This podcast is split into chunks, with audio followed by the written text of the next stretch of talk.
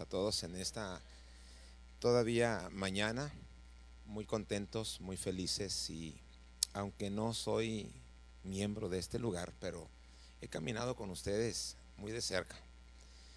Si no mal recuerdo, a lo mejor estoy equivocado, pero fui el primer evangelista que dio campaña, ¿no, hermano? Sí, y pues eso me hace parte de ustedes, ¿cómo no? Y también pues hemos caminado a través del tiempo visitándolos esporádicamente, hermanos, y relacionándonos con su ministerio, con su trabajo, con su crecimiento. Y mire, hermano, pues de las seis personas, cinco personas que decía el hermano, mire ahora qué bonita cosecha. Se puede dar un aplauso, hermano, usted, déselo. A favor de su hermano, a favor de su hermana, a favor de sí mismo. Eh, muchas, muchas felicidades, hermanos, porque obviamente este es trabajo del Señor. Sin Él, dijo, nada podemos hacer. Pero Él hace las cosas a través de su gente, a través de sus siervos, de sus siervas. Él se mueve. Las manos de Dios son sus manos, hermanos. La boca de Dios es su boca. Eh, los ojos de Dios son nuestros ojos. Así que para que Dios pueda mover sus manos necesita las nuestras.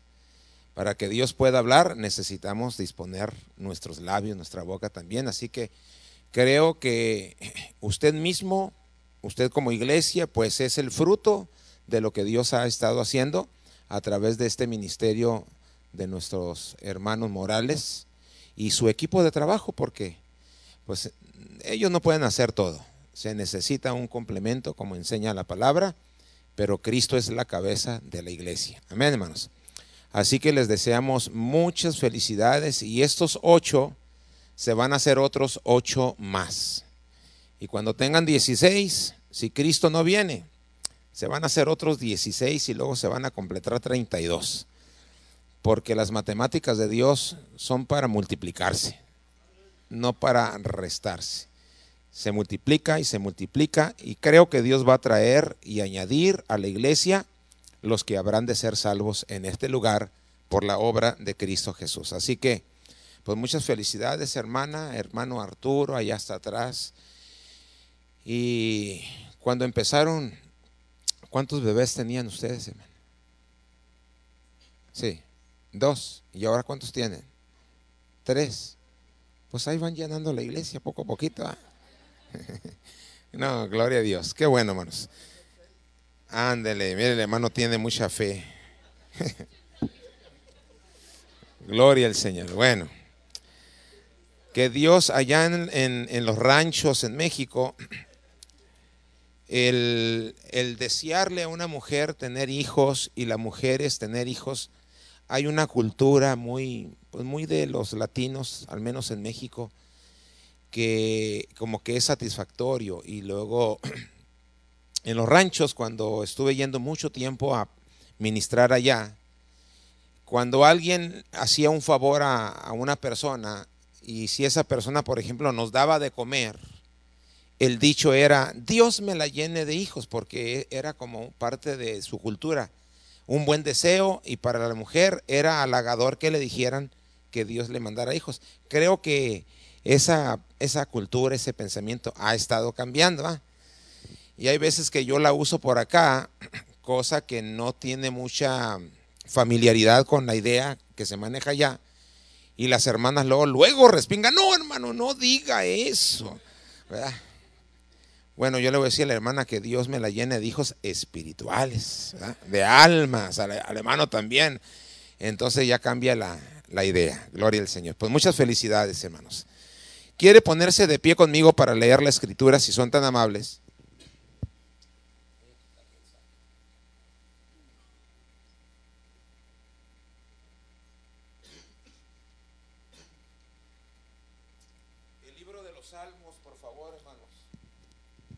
El libro de los Salmos, en su capítulo número 27.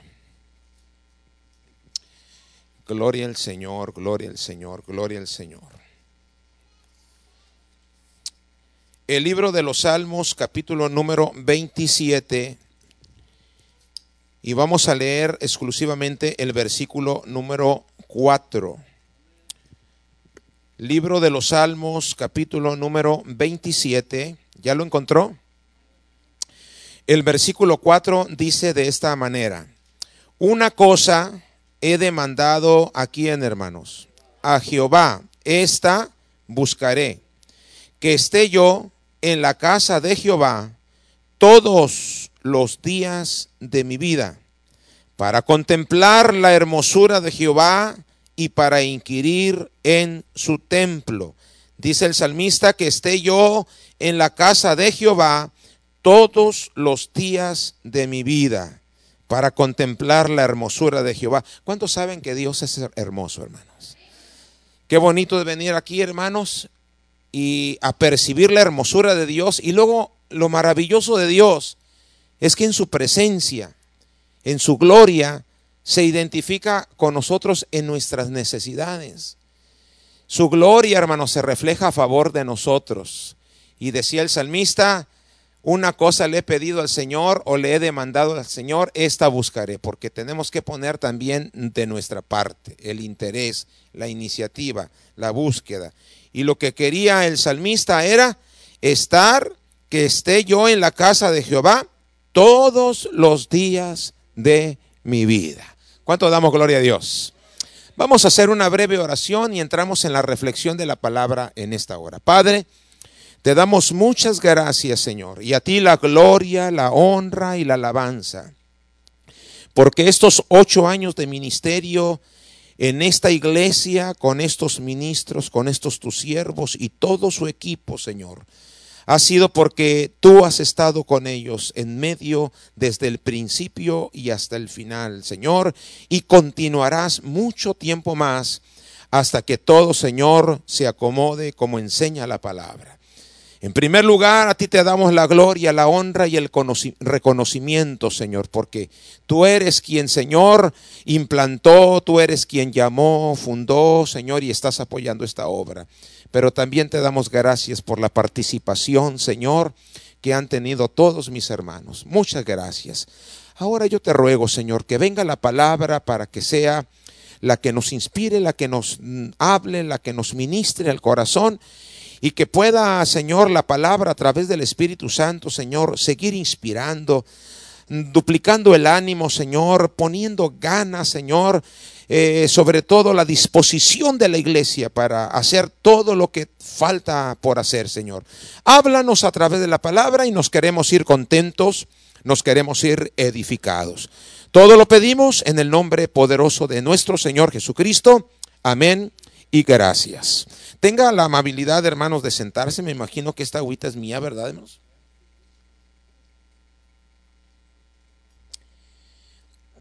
Quisiera, y voy a tratar de hacerlo, ya me puse mi reloj aquí, lo menos que quiero es compartirles a ustedes, hermano, un mensaje pues largo y tedioso y que pues los adormezca, ¿no? No quiero eso. Tampoco quiero apresurarme porque la palabra de Dios merece, hermanos, creo su tiempo, ¿verdad? Creo que algo equilibrado. Y yo quiero compartir con usted en base, hermanos, al sentir, al espíritu, a la mente del salmista, cuando él dice que esté yo en la casa de Jehová todos los días de mi vida. Pareciese, si usted lo razona, hermanos, como que no tuviera nada que hacer el salmista y que quisiera estar dentro, hermanos, del templo todos los días de su vida. Sin embargo, cuando buscamos, hermanos, la información correcta del tiempo en que se escribió este salmo, las circunstancias que rodeaban, hermanos, al salmista, a Israel mismo, y los tiempos que les tocó a vivir, hermanos, generalmente la mayoría de los salmos se escribieron cuando Israel estuvo bajo cautiverio. Se recuerda aquel texto que decía, mi alma tiene sed de Dios. ¿Se recuerda? Y luego decía, pero del Dios vivo. Porque cuando ellos estuvieron en cautiverio fueron rodeados, hermanos, de muchas doctrinas fuera de la ley de Jehová. Y como es bien sabido para nosotros la iglesia, aquellos pueblos paganos que Dios permitía como juicio por la desobediencia y el extravío de Israel, los cautivaban Y obviamente, hermanos, lo sometían inclusive a adorar a sus dioses, a sus baales.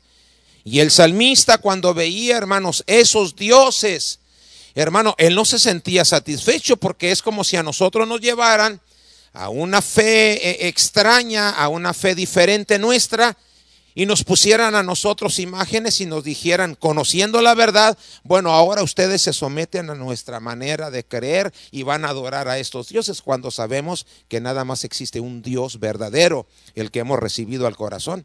Por eso el salmista cuando estaba en ese proceso, hermanos, tan difícil de cautiverio y sometimiento, aún hermanos en el, en, en el margen de lo religioso, el salmista veía esos dioses y decía dentro de su corazón y de lo profundo de su alma, mi alma tiene sed de Dios, pero no de estos, porque esos no son dioses, sino del Dios vivo.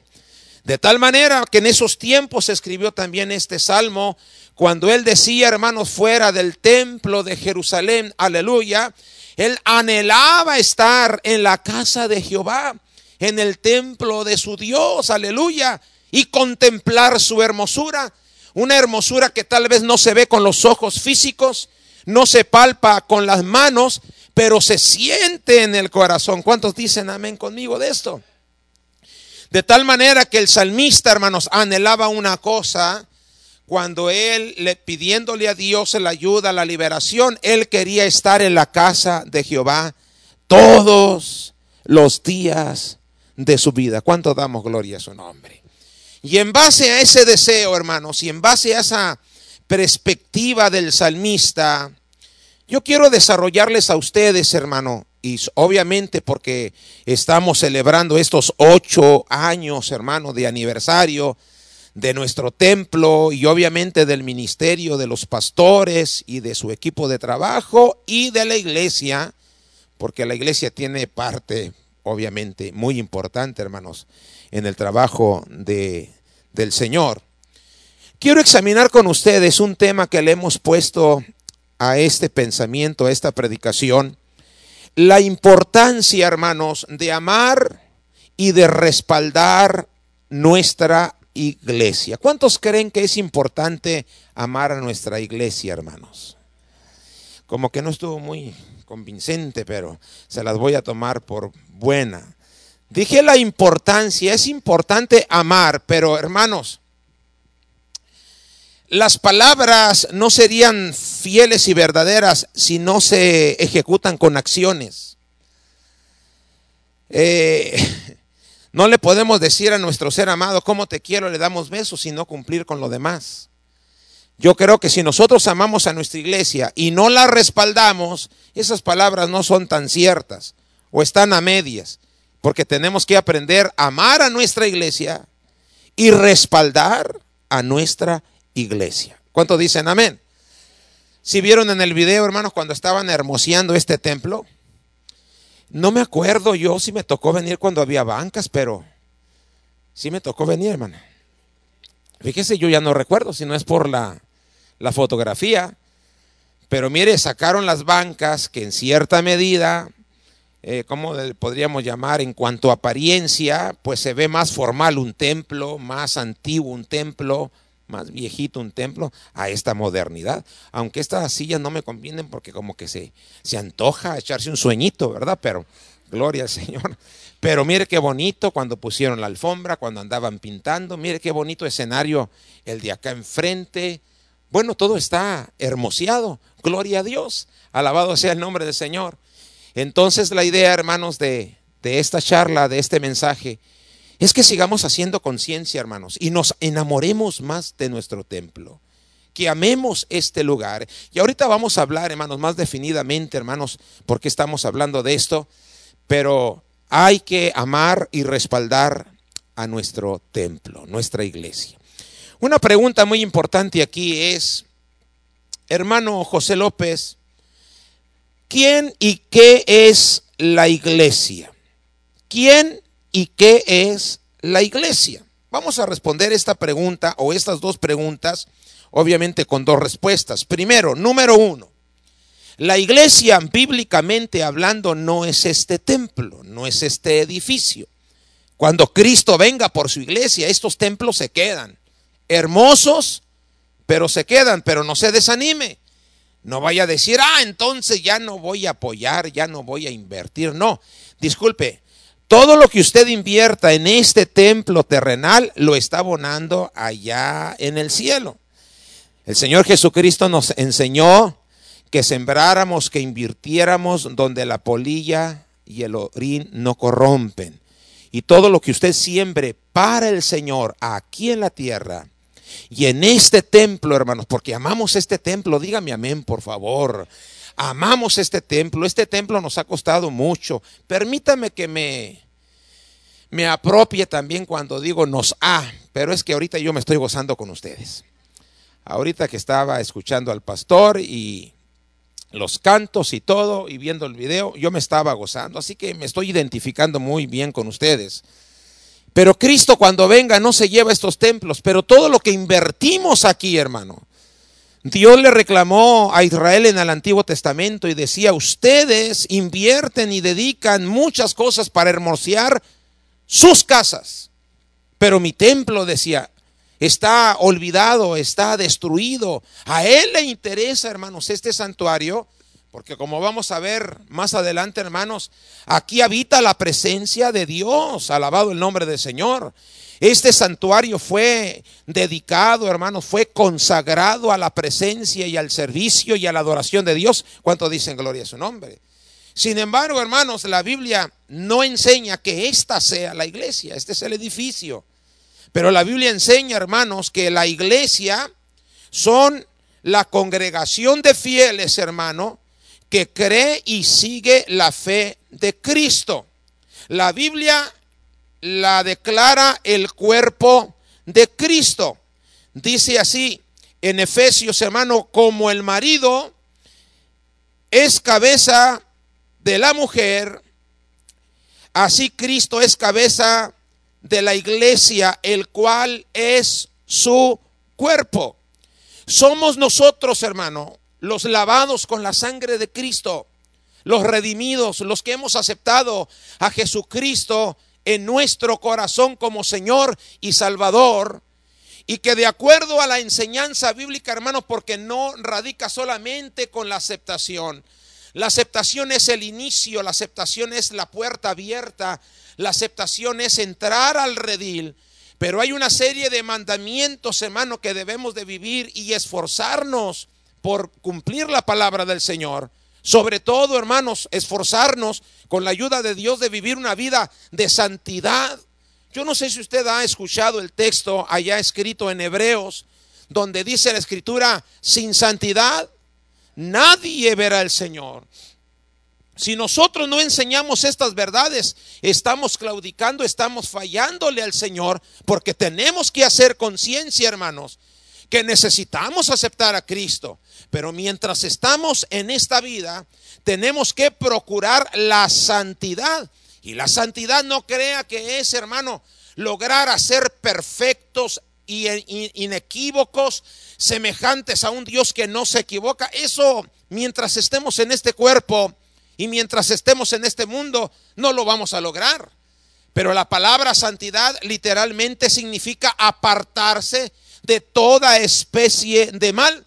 Y aquellas cosas malas, hermano, que son más fuertes que nuestra voluntad y nuestras fuerzas, para eso tenemos al Dios Todopoderoso que nos libra. Por eso el Señor Jesucristo nos enseñaba la oración y nos decía, velad y orad para que no entréis en qué, hermanos?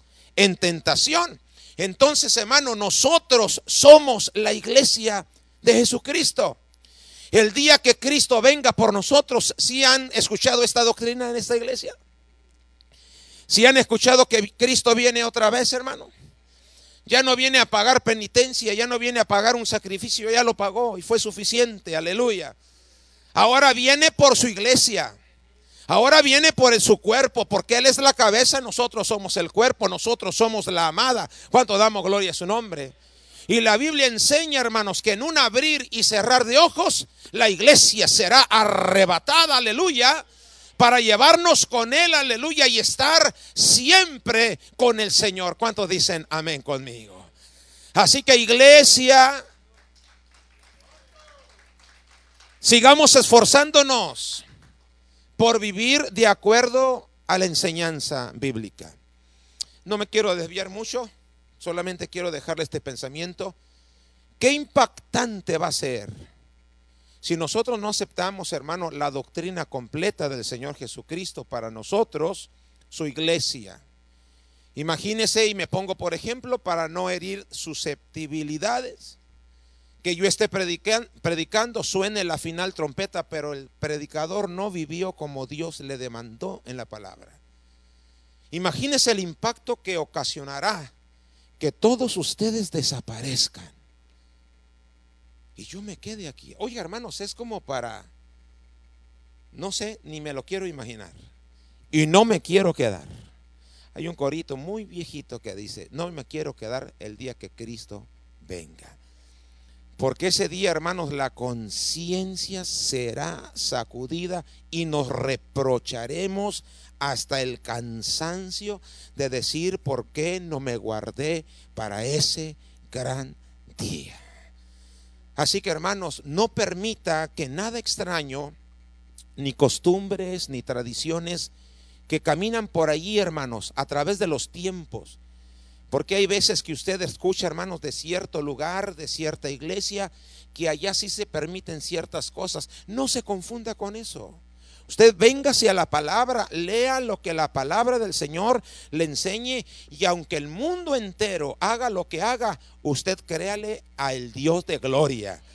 Para que ese día, hermanos, que Cristo venga por nosotros podamos ser arrebatados hasta las nubes. Aleluya. Imagínese ahora, voltee la moneda, el gozo.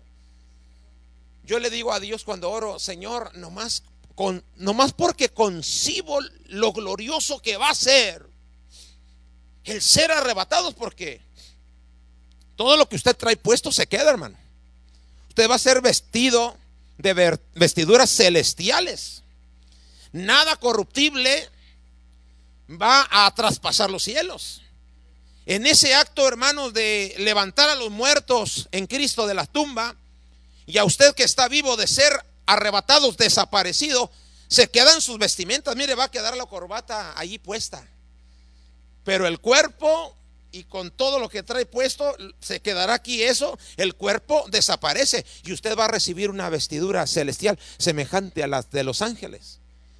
Y como usted va a desaparecer, te va a traspasar esta materia que ahorita si se lanza con un resorte lo va a retachar este cielo, hermano. Usted no pasa ni porque pasa, ¿va? Pero cuando Cristo se lo lleve y en una velocidad increíble recibiremos a Cristo en las nubes. Imagínese que ve a su esposa amada, a sus hijos. Hermano, como dice la escritura, lo corruptible vestido eh, de incorruptibilidad y lo mortal de inmortalidad, semejante a los ángeles. Ya no va a ver usted a la esposa como la ve ahora usted, sino como una hermana con sierva de Jesucristo, con el amor entrañable con que Cristo nos ama, de la misma manera con que Cristo nos ama a nosotros, nosotros nos miraremos cada uno hermanos, gozosos, porque nosotros somos la iglesia, el cuerpo de Cristo. ¿Cuánto damos gloria a su nombre? Así que vale la pena, hermanos, seguirnos esforzando por guardar, hermanos, el vínculo de la fe y de la santidad, sin la cual nadie verá al Señor. Pero también, hermanos, ¿qué es la iglesia? Es el templo, el edificio donde se congregan los fieles de Cristo. Cuando usted le pregunta en la mañana, el domingo, ¿a dónde va, vecino? ¿Usted qué dice? A la iglesia. Ya, ya dijimos, hermano, que este edificio no se lo lleva el Señor. Allá vamos a tener un edificio, hermanos, de oro y de plata y de perlas preciosas y las calles son de oro macizo. Dicen que un día un millonario se iba a morir y le hizo una petición a su criador porque era cristiano. Dijo, Señor, déjame, llevo un lingote de oro, no sé si entienda, un ladrillo, esos, de esos que hacen de puro oro. déjame lo llevo al cielo, pero no es necesario, ándale, es que trabajé mucho para tener lo que tengo, déjame llevo uno. Y Dios se lo concedió. Resulta que se muere y lleva su lingotito de oro, su ladrillito de oro, y allá va para el cielo. Y cuando entra al cielo, lo están recibiendo los ángeles, y un ángel pues nunca había visto que alguien llegara con algo. Y le dice al otro, ¿qué es que y ese siervo que viene, qué trae en las manos? Y le dice el otro viendo, ah, dice, es un cacho de asfalto. No se siente. dice la Biblia que las calles son de oro, ¿verdad? Dijo, es un cacho de asfalto. Allá no vale, hermanos, el oro como acá, así que no se vaya a querer llevar su anillo de matrimonio, no quiera llevarse las riquezas. Allá todo es riqueza. Pero ¿sabe qué? Comparado con la presencia de Dios, no es nada. ¿Cuánto damos gloria a su nombre? Entonces, hermano, también este edificio es considerado como el templo. Ahora, le voy a hacer una pregunta.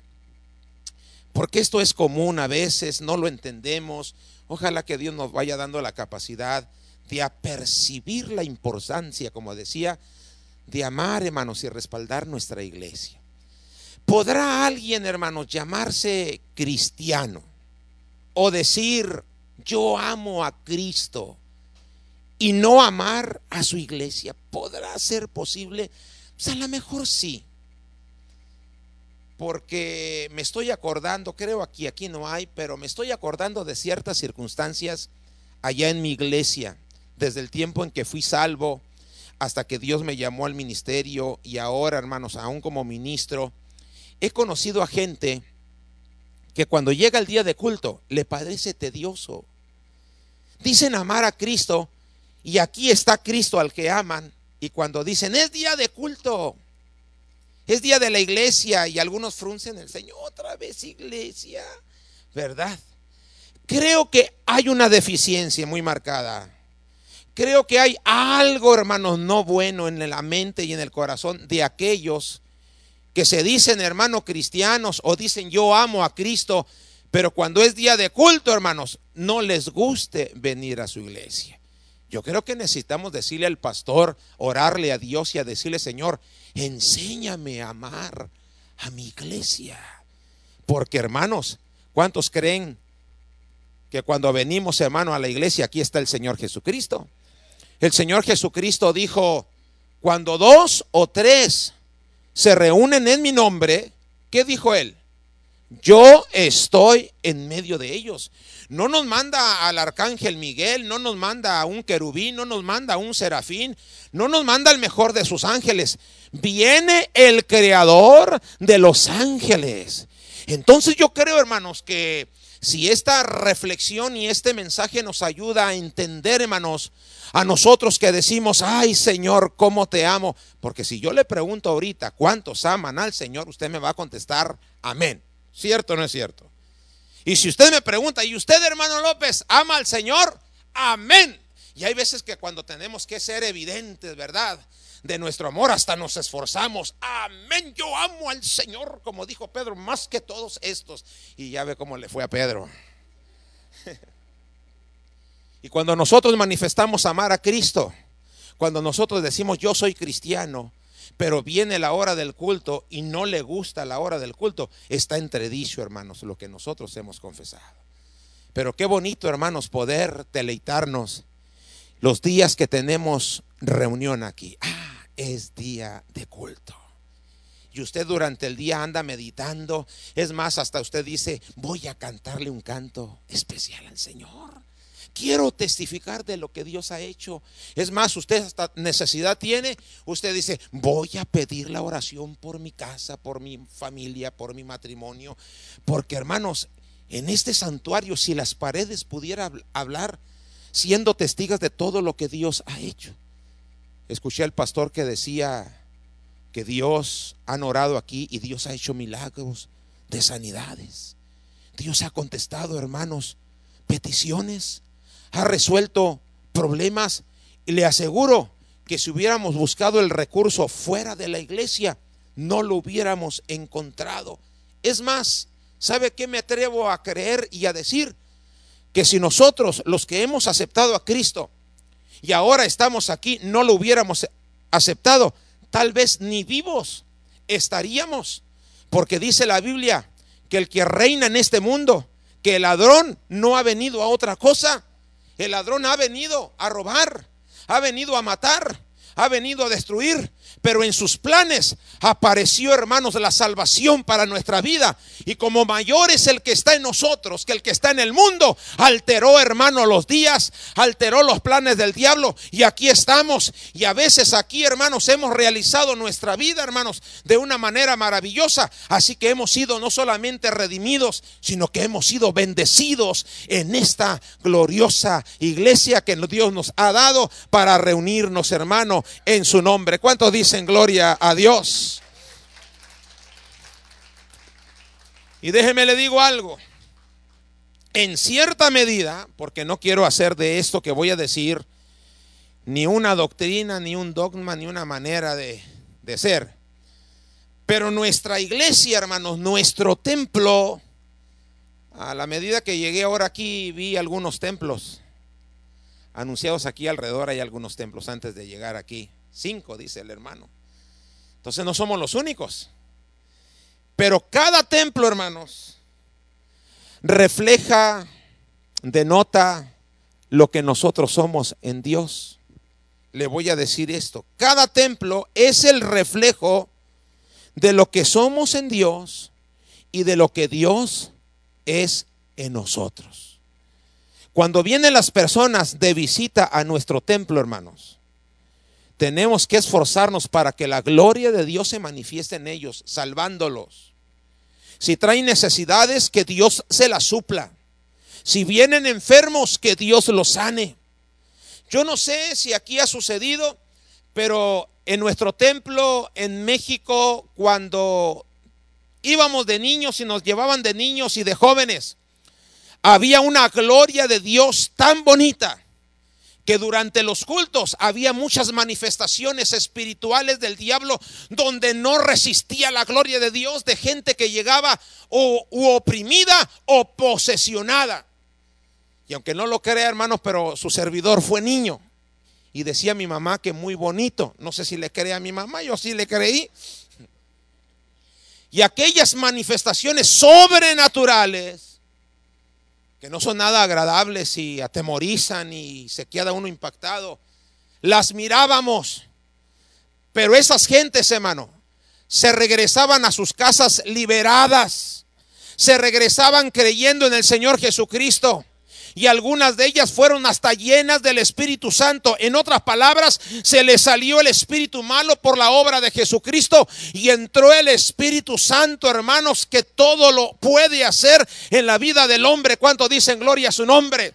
llegaron poseídas, pero la presencia de Dios estaba en nuestro templo, aleluya, e impactaba según la necesidad. Y esas gentes se iban, hermanos, redimidas, perdonadas, liberadas y ya entregadas al Señor Jesucristo y su vida era modificada.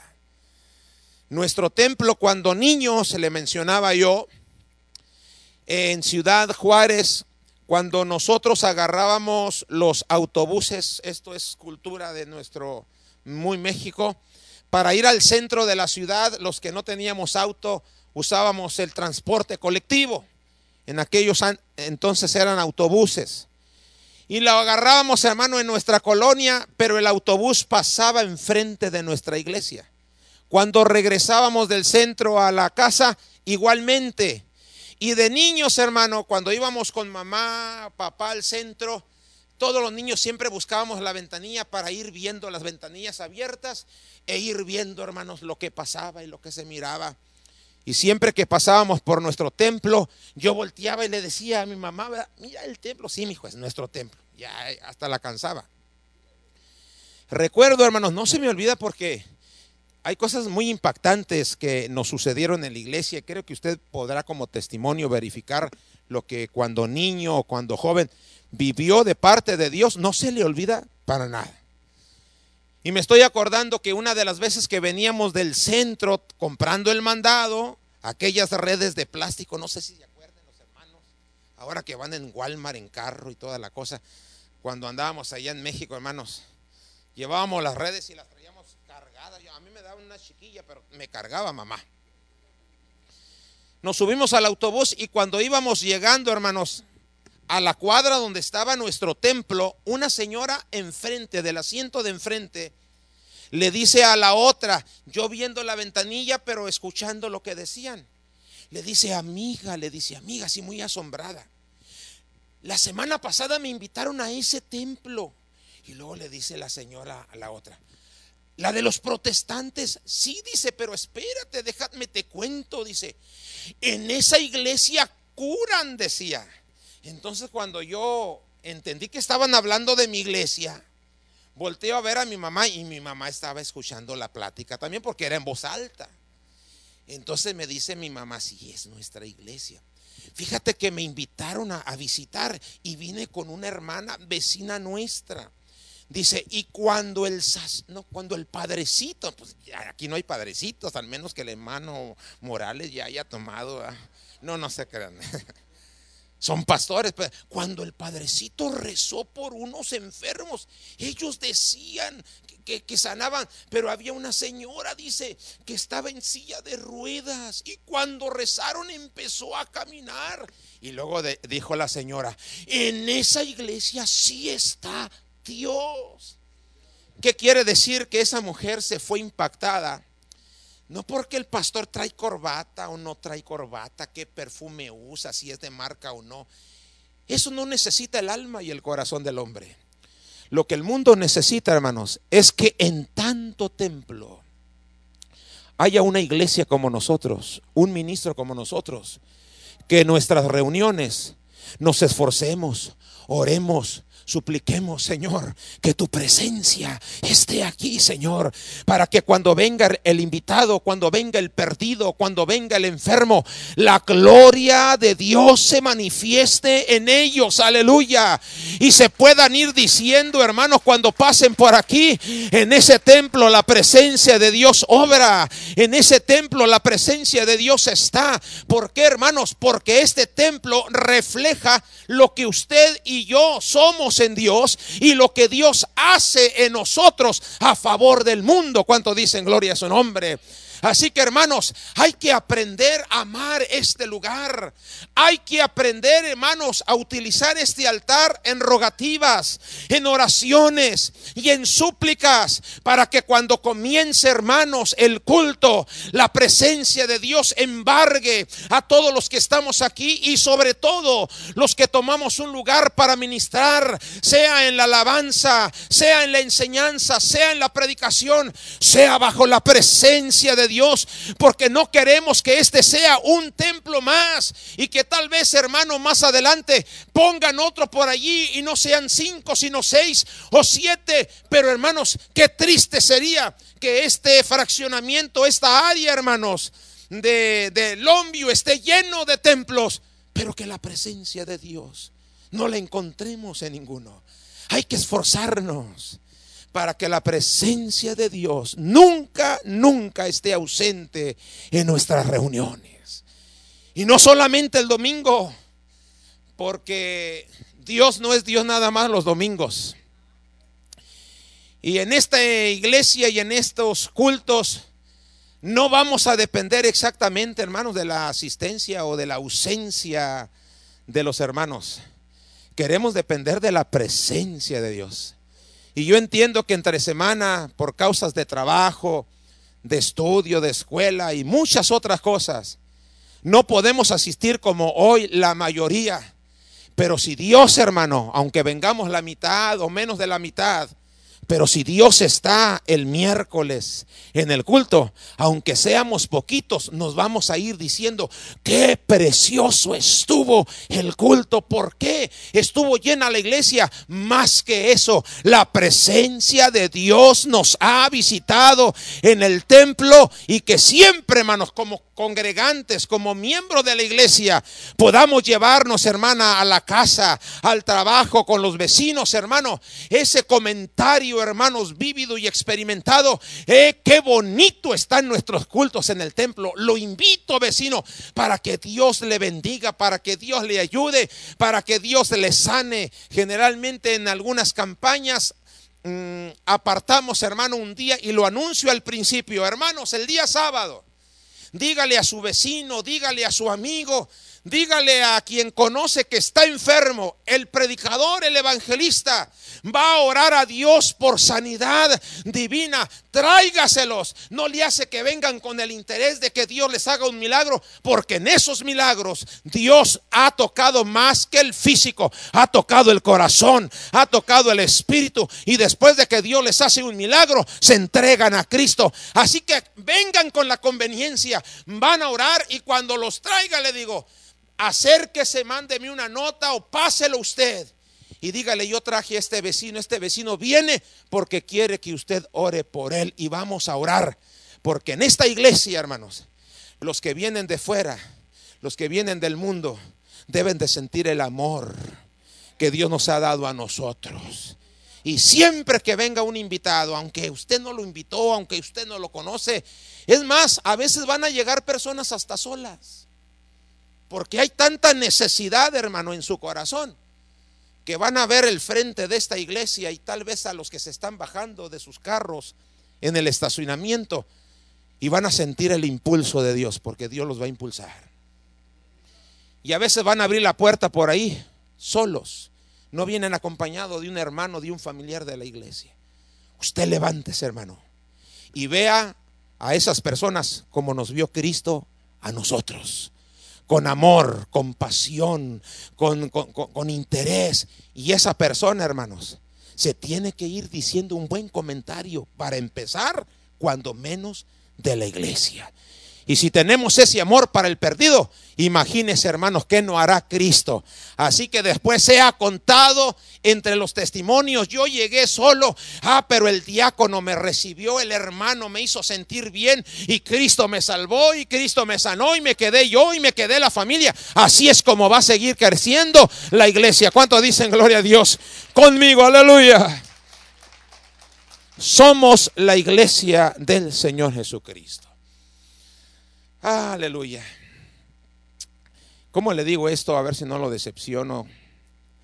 Apenas voy a concluir la introducción. Y traigo uno, dos, tres, cuatro, cinco puntos, como de 15 minutos cada uno. Déjeme le digo algo. Hermanos, aprendamos a amar y a respaldar a nuestra iglesia. Les voy a concluir Hubo un testimonio tan, tan triste en una iglesia de unos hermanos que, como todos hermanos, estamos expuestos al desánimo, al cansancio, a, no sé, se nos quitan las ganas de venir a la iglesia, nos parece algo, algo estamos descuidando obviamente en nuestra relación con Dios, cuando ya no queremos venir a la iglesia, cuando de repente o el varón o la mujer empieza a luchar y en vez de conquistar a ese desanimado, parece que el desanimado nos empieza, empieza a conquistar al resto de la familia. Hubo un testimonio de una familia en una iglesia que empezó, hermanos, como, como de la nada, a faltar a los cultos. El problema es que faltaba toda la familia completa. Eh, obviamente cuando alguien falta a un culto, hermanos, para el pastor es notable, notó la ausencia y no le dio mucha importancia. En el siguiente culto volvió a notarse su, su ausencia. Entonces el pastor dijo, ya son dos, algo ha de estar pasando. Después de ese culto, hermanos, se dieron a la tarea de ir a buscar a la familia. Cuando llegaron a su casa, hermanos, y entraron, pues el pastor saludó, y directamente le dijo, hermanos, eh, estoy aquí, dijo, porque ya van dos cultos seguiditos que no los hemos visto en la iglesia. ¿Está pasando algo? No, hermano, le dijo el varón de la casa, no estamos teniendo ningún problema. Y así como no sabiendo cómo decirlo, dijo, es que hemos tenido cosas que hacer y se nos ha hecho tarde. Los pretextos que a veces pone uno a la actitud a veces uno los quiere justificar con que trabajo tarde, este, mm, me salió un imprevisto, llegó visita. Y a veces esas cosas pues, nos impiden a venir a la iglesia, pero no es de la vida diaria, no es de la vida cotidiana, son cosas esporádicas. Así las empezó a poner él. El pastor les exhortó y les dijo, no falten. Ustedes necesitan alimentar su vida espiritual. por sus hijos necesitan educar a sus hijos, etcétera, hermanos. Y en el siguiente culto, dice el pastor, llegaron. Pero después de esa visita y de ese culto, hermanos, empezaron a faltar más cotidianamente. De repente en el mes iban una vez, duraban hermanos mucho tiempo y para no serla muy larga, se retiraron completamente de la iglesia. Ya después el pastor los buscaba y aunque estaba ahí el automóvil eh, afuera de su casa, no le abrían la puerta. El pastor se quedó muy triste, dijo, no me resta más que seguir orando por ellos. Hermano, pasó el tiempo y aquella familia como que en la mente se quedó, en la mente del pastor, se perdió, ya no vino, ojalá que vayan a otro lugar, dejaron de ir. Pasaron los meses, no sé si seis o más, cuando una noche el hermano de esa familia, el padre de esa familia, le llama al pastor, pastor, venga por favor, es una emergencia, es una urgencia, venga, se lo suplico. El pastor, sin dudarlo, hermanos, a medianoche se levanta, hermanos, llega a la casa y entonces pregunta, ¿qué sucede, hermano? ¿Qué pasa? Una tragedia, dice, una tragedia.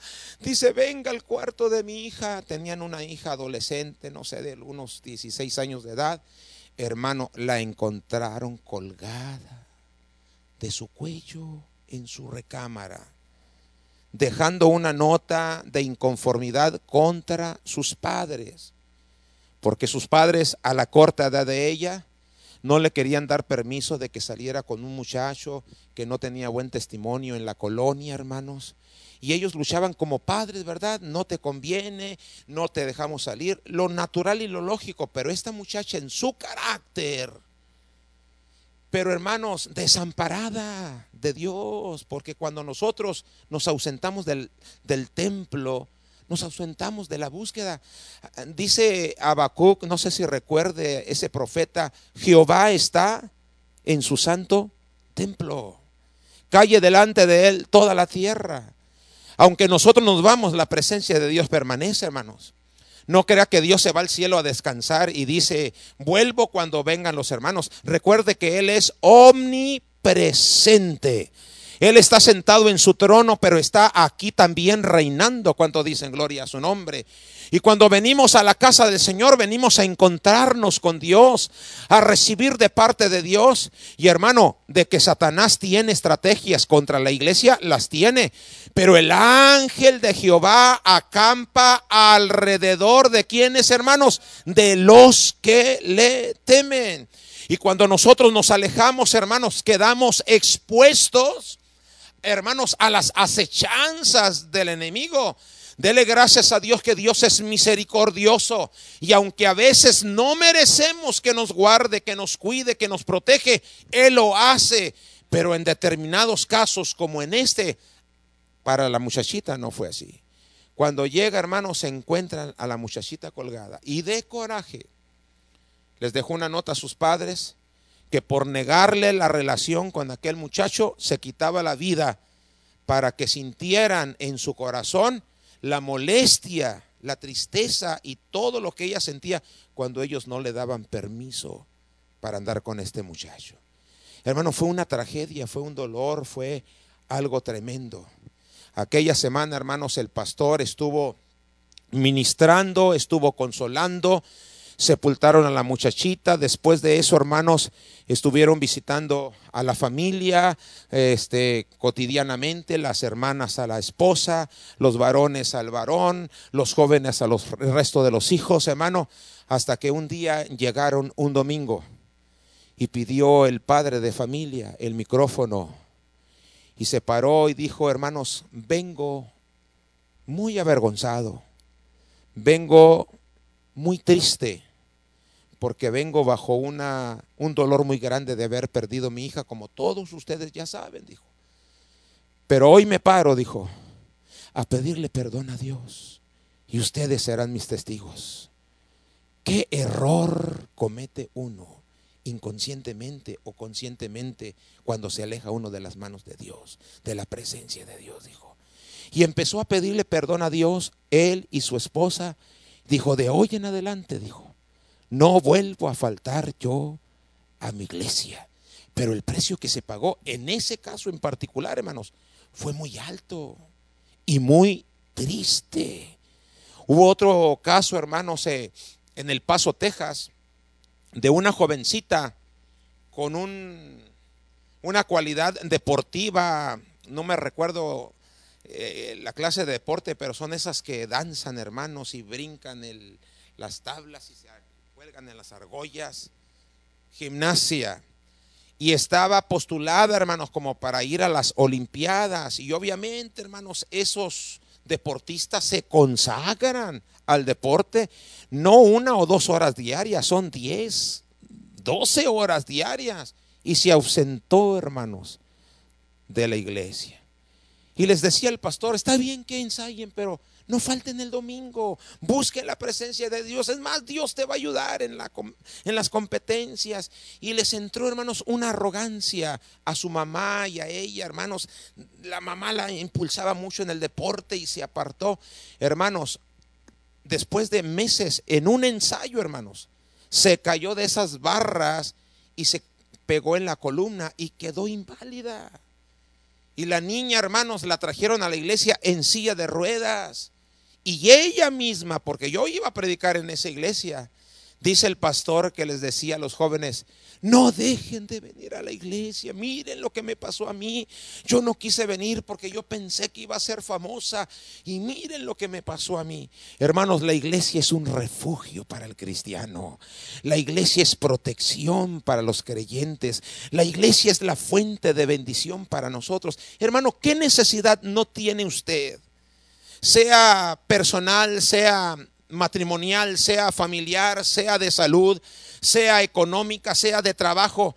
Hermanos, cuando venimos aquí, dijo la hermana, levante sus manos los que tienen necesidad. Aquí se ora, hermanos, por el bienestar personal de las personas, por el bienestar del matrimonio, por el bienestar de los hijos. Hermanos que tenemos hijos, no me diga que tener hijos en este tiempo, en este mundo, no es un desafío. El mundo no los quiere jalar. Le pone amistades y lugares, hermano, que no son propios. Y tenemos una lucha cuando venimos aquí y oramos por nuestros hijos.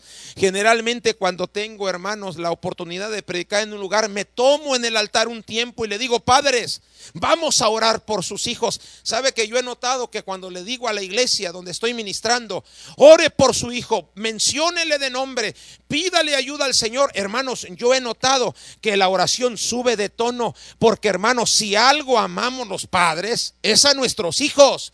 Y no queremos, hermano, que el, mundo nos los gane. Y cuando venimos a la iglesia y rogamos, hermano, de nombre por aquel adolescente o aquel joven que anda medio desanimado, hermanos, Dios oye la oración y nos ayuda con nuestros hijos. ¿Cuánto dicen gloria a Dios? ¿Qué necesidad no hay, hermanos? que en la iglesia no oremos y el Dios, como dice la Biblia, que todo lo puede hacer, lo haga a favor de nosotros. Hermanos, debemos de amar esta congregación. Tenemos ocho años, se cumplen ocho años. Y hermanos, si usted puede ver, ya nos está quedando chico el templo, ¿verdad? Algo va a hacer Dios y va a seguir haciendo. Pero sabe una cosa, tenemos que ponerle amor y respaldo a esta congregación. Ame esta iglesia, ore por ella, asista, ore por sus pastores.